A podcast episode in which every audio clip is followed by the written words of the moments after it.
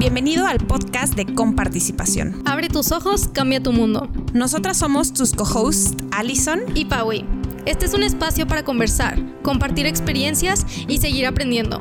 Recuerda que a todos nos toca poner de su parte para construir una mejor sociedad. Empezamos. Las opiniones expresadas en este episodio pertenecen Paui Canales y a Alison González y solo a ellas. Si cometemos un error en este episodio, recuerda que el que se enoja pierde. Hola Alison, ¿cómo estás? Regresamos a un nuevo episodio hablando sobre otro tema. ¿Qué onda, Paui? Estoy impresionada de cuánto he aprendido a lo largo de estos episodios, porque por un lado me ha forzado a investigar, a leer, a formarme un poco, sabiendo que no soy experta, pero al final atrevernos a poner el tema en la mesa y reflexionar. Sí, justo sí, o sea, realmente está muy interesante ver cómo todos estos temas son de la actualidad y a veces pensamos que están muy lejos de nosotros cuando en realidad están, como este a la vuelta de la esquina. A la vuelta de la esquina. Qué padre, Pau. Y pues el tema de hoy, a ver, cuéntanos de qué va a ser. Bueno, va a ser sobre las diferencias biológicas entre hombre y mujer y yo creo que hoy en día la sociedad necesita escuchar estas cosas, como que se nos olvidan las diferencias, diferencias, una disculpa, entre nosotros y es súper importante recordarlas porque si negamos nuestra naturaleza no podemos progresar. Y justo eso lo vimos desde el episodio pasado. Totalmente, creo que, o sea, no, no están ligados, no son, o sea, no es un tema que el transhumanismo te lleve a otro tema, ¿verdad? Al tema de hoy, pero al final de cuentas, sí todo toca a la persona y todo nos hace recordar Totalmente. su dignidad, su valor y, su naturaleza. Sí. Justo sí, ¿quién es? Exactamente. Pues el día de hoy vamos a tocar un tema desde Exactamente, desde las diferencias biológicas entre hombre y mujer, pero ¿para qué, verdad? La pregunta es, ¿para qué vamos a tener esta clase de anatomía, verdad? Eh, hay un caso, no sé si ustedes lo recuerdan, es el caso de eh, Lia Thomas, que es una deportista. Yo lo he visto mucho en las noticias y ahorita ya bajó un poco el tema, pero fue el caso de, eh, en realidad es un chico, su nombre de nacimiento o con el que creció era eh, Will, eh, William, William Thomas. No sé la verdad. William Thomas. Y él, em, pues, no sé qué pasó en su vida, que al final decidió... Eh, hacer la transición. Hacer la transición hacia convertirse en una, persona trans. Y, pues bueno, ¿cuál, cuál es el punto aquí de, del rollo mediático. La pues, polémica. O la, polémica es que él es un nadador, pues es buen nadador, eh, pero en cuanto hace la transición, comienza a competir en... Contra eh, mujeres. Exactamente, ya compite eh, contra mujeres porque él ya se percibe, ¿verdad?, como mujer. Lo permiten o le permiten participar y es cuando él empieza a romper récords, a ganar todas las competencias y, se da esta polémica, ¿no? De decir, ay, está bien, está mal, le está quitando realmente un espacio a las mujeres, debería o no debería de competir con O si las hormonas realmente le están quitando como que esa fuerza que pensamos que tenía este antes. O como que ver todo eso que cambia y cuál es la diferencia entre pues hombre y mujer, justo eso. Exactamente. Entonces, este es el tema. No estamos centrándonos en el caso de Lía Thomas, estamos centrándonos en las generalidades de lo que implicaría, ¿no? Eh, pues sí, que un hombre compita en deportes exclusivos para mujeres. Eh, si, pues nada, es, es llevar la reflexión. Creo que vale la pena eh, a sincerarnos en este tema, ¿no? De, decir, a ver, no estamos en contra de nadie, no venimos a tirar hate. Ni a atacar eh, totalmente. Es un tema muy delicado y que al final creo que se necesita mucha comprensión y mucho acompañamiento. Claro. Eh, simplemente es, pues, dialogar y generar criterio para poder tener estas conversaciones aquí, en un foro, en un podcast. Y regresar a nuestras bases. En nuestras escuelas, en nuestros trabajos, en una comida familiar, realmente sin buscar atacar, sin buscar generar polémica, sino que podamos tener esta conversación. Sino unidos progresar, claro, sí, en Santa Paz. eh, pues bueno, sí, el tema es controversial, pero vale la pena, vale la pena mencionarlo. Para este episodio también conviene mencionar que nos, eh, nos concentramos en un blog específicamente de comparticipación, en donde entrevistamos al doctor Samuel Saad. Él fue el que nos dio todos los datos eh, sobre pues, eh, la anatomía del hombre, la anatomía de la mujer, y, e incluso nos ayudó a entender por qué, eh, esto sí me lo estoy inventando, ¿no? Pero por qué los hombres pueden ser más rápidos para estos deportes y por qué las mujeres son más buenas para este tipo de deportes, claro. la idea es eso, llevarnos un poquito más de claridad, de comprender que iguales en dignidad, pero en características biológicas. Características biológicas somos completamente diferentes. ¿Qué pasa en nuestros cuerpos para que estas diferencias sean muy notorias y estas diferencias son como que cosas que no podemos nosotros pasar de largo, sino tenemos que tomar en cuenta para realmente poder hacer un bien común o mínimo no un mal hacia nosotros. Hay un caso que es el de la campeona mundial e incluso olímpica, se llama Tori Bowie, Tori Bowie, que es, eh, se ha llevado todos los récords en 100 metros planos. Eh, es mujer, eh, creo que su récord, aquí lo tengo, 10.78 segundos, 10 metros planos. Es la mujer más rápida, por así decirlo, en los 100 metros planos. Bueno, creo que lo que nos puede ayudar a tener perspectiva y comprender las diferencias biológicas es este caso.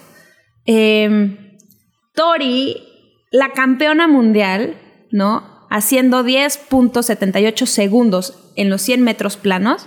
Bueno, hay 15.000 hombres que ya vencieron su récord. Entre ellos, eh, adolescentes. Tengo el dato, 124 jóvenes adolescentes ya vencieron su récord, ¿no? Hay 15.000 hombres que ya rompieron el récord de esta chica. Sí. Oye, es cuestión de indignarse. Estamos diciendo que los hombres son mejores que las mujeres. La verdad es que creo que es una cuestión de sentarnos y aceptar ciertas realidades. ¿Y cuál es la realidad que hay que aceptar? No, los hombres no son mejores en los deportes que las mujeres. Solamente por ser más rápido no es mejor. Cada cuerpo es único. Y el cuerpo de las mujeres tiende hacia un lado, el cuerpo de hombres tiende a... Simplemente por la estatura, o sea, el, nivel, el nivel de zancada que da un hombre a la zancada que da una mujer, pues nos van a dejar... Muy diferente, claro. Exactamente, no, no estamos diciendo son mejores, ya hay que sentarnos, pues nos van a ganar todo, ¿no? Simplemente es desde la realidad en la que estamos, entender por qué hay deportes que son exclusivos para mujeres y deportes exclusivos para hombres, para que entre las categorías se pueda crecer, se pueda competir de manera justa y obviamente, eh, pues bueno, buscar, buscar que las mujeres, tanto los hombres, haya esta evolución en el deporte y cada vez seamos más buenos, más fregones. Eh, con nuestra alimentación, con nuestros ejercicios, con como la el búsqueda rendimiento. como que del éxito y pues alcanzar pues esas metas para nosotros poder vencerlas.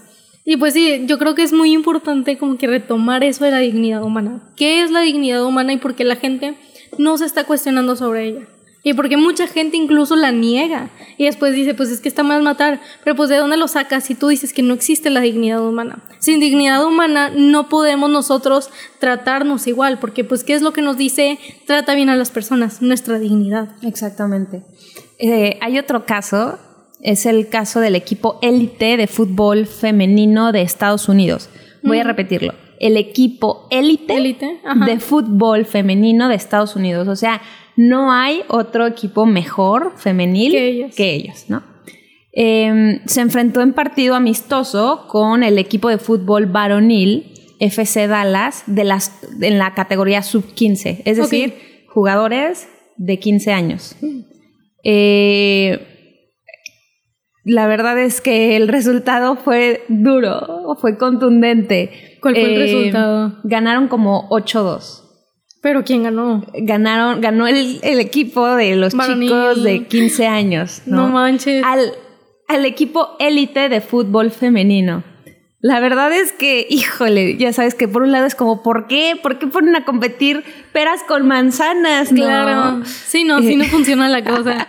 ¿Quién sabe a quién se le ocurrió? Pero...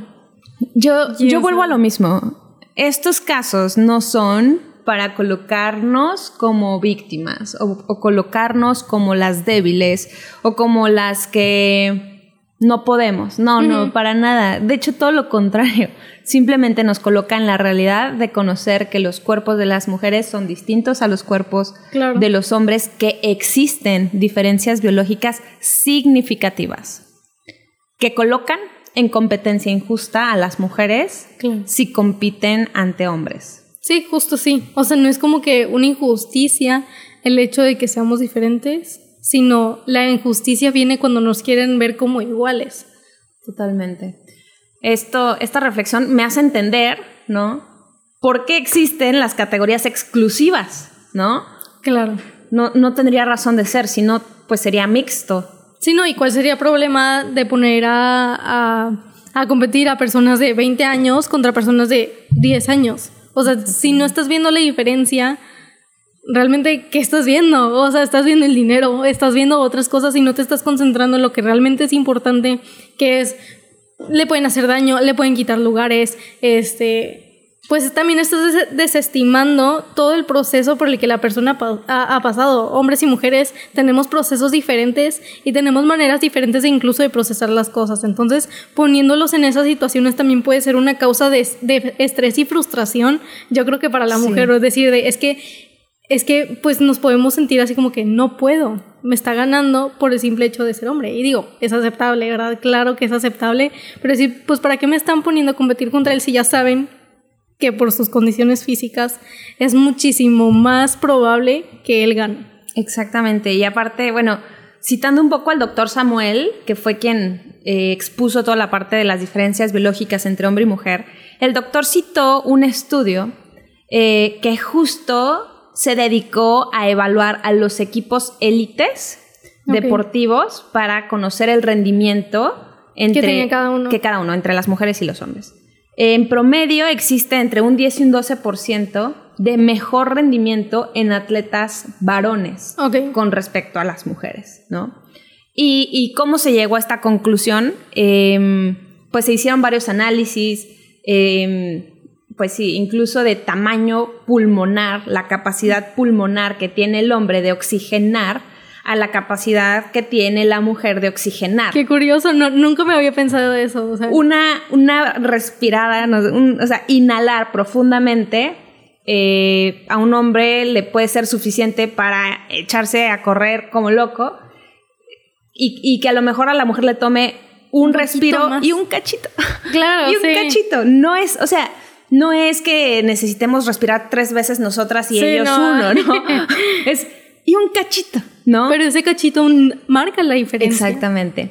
Te voy a decir algunos de los datos porque la verdad, la verdad son, a ver, sí son muy técnicos y sí necesarios. Pues la verdad es que no soy médico, no me dedico a esto, Sí. pero vale la pena tener los datos a la mano, Claro. ¿no? Dice, los hombres tienen una mayor capacidad aer- aeróbica máxima. Uno, mayor masa muscular. Dos, menor grasa corporal. Huesos más gruesos y en promedio son entre 12 y 15 centímetros más, Más altos. más altos que las mujeres. Estas características hacen que los hombres tengan mayor capacidad para realizar ejercicios de fuerza que requieran movimientos explosivos. Y por el contrario, las mujeres tienen una distribución ginecoidea de la grasa para modificar el centro de gravedad de su cuerpo, así como una masa muscular eh, con mayor fibra tipo 1. Ok. Vamos a ver qué es eso. Y yo, ok, no sé. qué interesante. Pero ok, ya. No, lo que permite que tengamos, las mujeres, mayor habilidad para ejercicios que requieren mayor resistencia, ¿no? Ok. Eh, igual mencionan que el ángulo Q que se forma entre los cuádriceps con la rodilla es más grande en las mujeres por tener una pelvis más ancha. Esta condición en nuestro cuerpo modifica el desempeño deportivo. Claro. Incluso, a ver, incluso no está diciendo las mujeres son peores Sí, que, no, las- no, que no. los hombres para el deporte. Está diciendo que estas condiciones nos permiten a nosotros tener una mayor resistencia, ¿verdad? Para ejercicios Claro. de Y resistencia. ser mejores para diferentes cosas. Exactamente. Sí, y justo estaba pensando ahorita todo lo que me decías de esto, o sea, ¿cómo medimos el éxito? Y es eso como que, tú hablabas mucho, te escuché mucho decir como que medimos el éxito por los resultados y no, pues por los procesos y esos obstáculos que nosotros pasamos. Pero sí, o sea, porque quieres medir el éxito comparándote contra otras personas que sabes que no son iguales a ti. De entrada, ¿no? Sí. De entrada. eh, exactamente. Yo creo que el mayor reto es siempre, siempre contra uno mismo. Ahora, si ya nos vamos a cuestiones de competencia formal, deportiva, por supuesto que sí hay que, hay que fijarse en el de al lado y ver cómo podemos ser mejores, pero es una categoría totalmente distinta, Sí. este, en donde se busca justo el mayor rendimiento posible para, pues sí, el, el avance de la medicina, del deporte, de la, del entrenamiento deportivo de las personas, ¿no? Pero pues sí, no podemos estar 24/7 duro y dale con, Con quiero ser mejor. con quiero ser mejor, sí. quiero ganarle a todo el mundo. Sí, no. Oye, ¿sabías que existe el Comité Olímpico Internacional? El, ¿De qué? el comité, Ah, pues, en literal. general, Ah, claro, sí, El Comité sí. Olímpico Internacional, o sea, es, es este comité que va viendo casos específicos, porque pues sí es cierto, a veces se van presentando a ciertas situaciones que te hacen o te obligan a reunirte y decir, "Chin, Claro. ¿qué hacemos con esto? No habíamos tenido una situación así. Bueno, el Comité Olímpico Internacional se reunió para ver el tema de eh, las personas transgénero, como es el caso que acabamos platicamos al ver. inicio de Lía Thomas. Eh, pues bueno, el Comité Olímpico dio algunas pautas para la participación de personas transgénero en las competencias deportivas. Eh, las voy a mencionar. Ello no significa que estoy de acuerdo o en desacuerdo, simplemente las voy a mencionar y si quieres las platicamos. Ok. Piden que sean cuatro años de, de que la persona se haya identificado con el sexo opuesto al que tiene. Dos, que necesita someterse a una terapia hormonal. Y en el caso de los hombres que se sienten mujeres, eh, dejar pasar al menos 12 meses de terapia para participar en las competencias. Ok. Eh, aunque el comité pues haya establecido estas reglas, eh, yo creo que seguirá siendo injusto. Eh, Claro. ¿Y sabes por qué lo pienso? Un hombre que creció, ¿no? Hasta sus 18 años, que tiene esta bomba hormonal haciendo que sus músculos se fortalezcan, sus huesos crezcan, su capacidad pulmonar, ¿no? Como estamos viendo, sea eh, más grande, ¿no? Realmente creo que una terapia hormonal no resuelve No, la nada. totalidad de la persona, porque no solamente, o sea, mis hormonas no me hacen ser mujer. Es Justo. cada una de mis células te hacen ser mujer y cada una de tus células dice que eres mujer. y que soy XX o XY, pero no soy XY, soy XY. Entonces, eh, bueno, creo que es un tema que se está explorando, que se está viendo, seguramente no es todo lo que se tendrá que decir sobre el tema, hasta ahora es lo que el Comité Olímpico mencionó, por lo tanto sí, sí pueden competir hoy en Sí. día bajo ciertas reglas. Fíjate que se me hace muy curioso eso de los cuatro años de identificarse como el sexo opuesto. O sea, ¿qué es lo que cambia en cuatro años? No se me hace como que algo con mucho sentido. No sé qué cambia en cuatro años, tal vez las hormonas, pero pues ya están hablando de las hormonas que necesitas un año, un año o dos meses, es lo mismo. Pero, ¿qué es lo que cambia en cuatro años para que los haga igual a una, a una mujer biológica? Totalmente. Y creo que no lo especifican mucho y como que me deja así como que con, con la pregunta y el cuestionamiento de ¿por qué? O sea, gracias, pero ¿por qué? O sea, A lo mejor, digo, habrá que pensar y proponer, pues, abrirles un espacio a estas personas que quieren de competir. cuestionamiento.